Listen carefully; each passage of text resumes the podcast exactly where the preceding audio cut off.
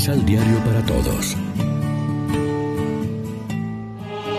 Proclamación del Santo Evangelio de nuestro Señor Jesucristo, según San Mateo.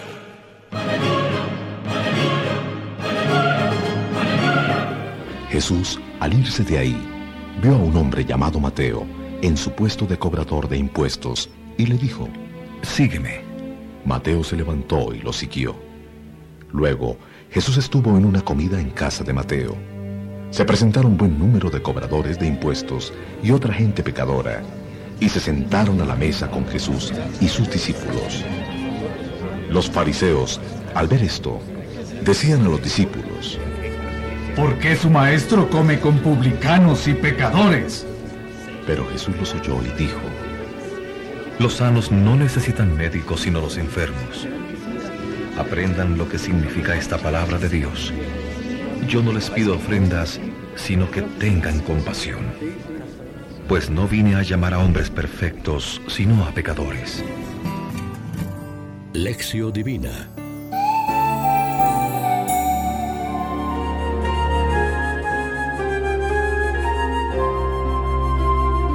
Amigos, ¿qué tal? Hoy es viernes primero de julio y a esta hora, como siempre, nos alimentamos con el pan de la palabra que nos ofrece la liturgia.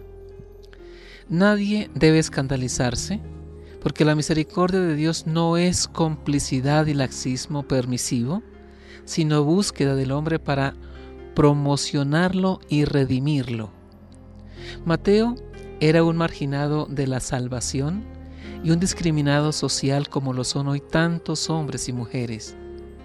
No obstante, o por eso precisamente, Cristo lo dignifica y lo restablece a su condición de persona y de hijo de Dios, con el voto de confianza que supuso la invitación del sígueme, sugerencia que por cierto contaba con todos los presupuestos en contra. Pero para el Señor la pureza religiosa auténtica no es la legal, sino la conversión al amor, a la piedad y a la misericordia. Hoy es día de examinar nuestras motivaciones religiosas. ¿Por qué creemos en Dios y por qué debemos practicar la religión?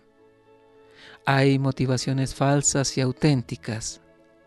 Entre las falsas motivaciones están el ver la religión como un seguro que garantiza la propia salvación, el individualismo egoísta que se busca a sí mismo, la religión mercantil del mérito espiritual, el miedo al castigo de Dios cuando este temor va huérfano del amor, el ritualismo formulista, que trata de ganarse mágicamente el favor divino a base de mecanismos cultuales.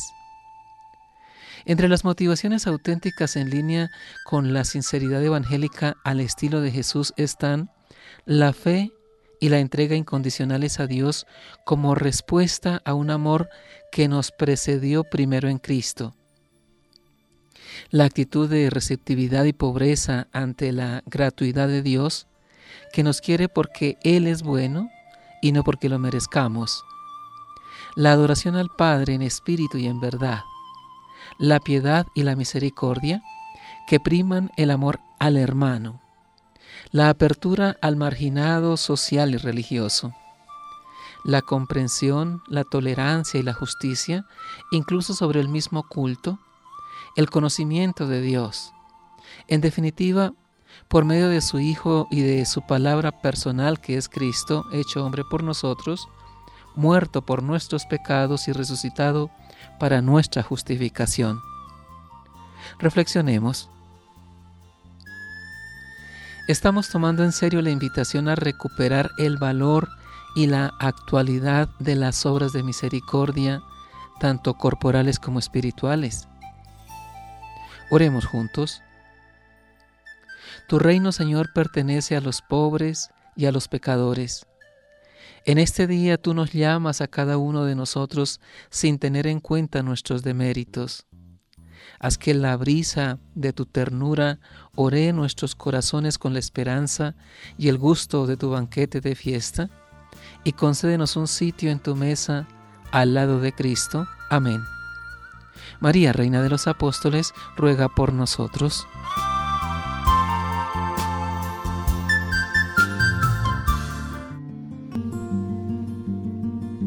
Complementa los ocho pasos de la Alexio Divina adquiriendo el emisal Pan de la Palabra en Librería San Pablo o distribuidores. Más información www.sanpablo.co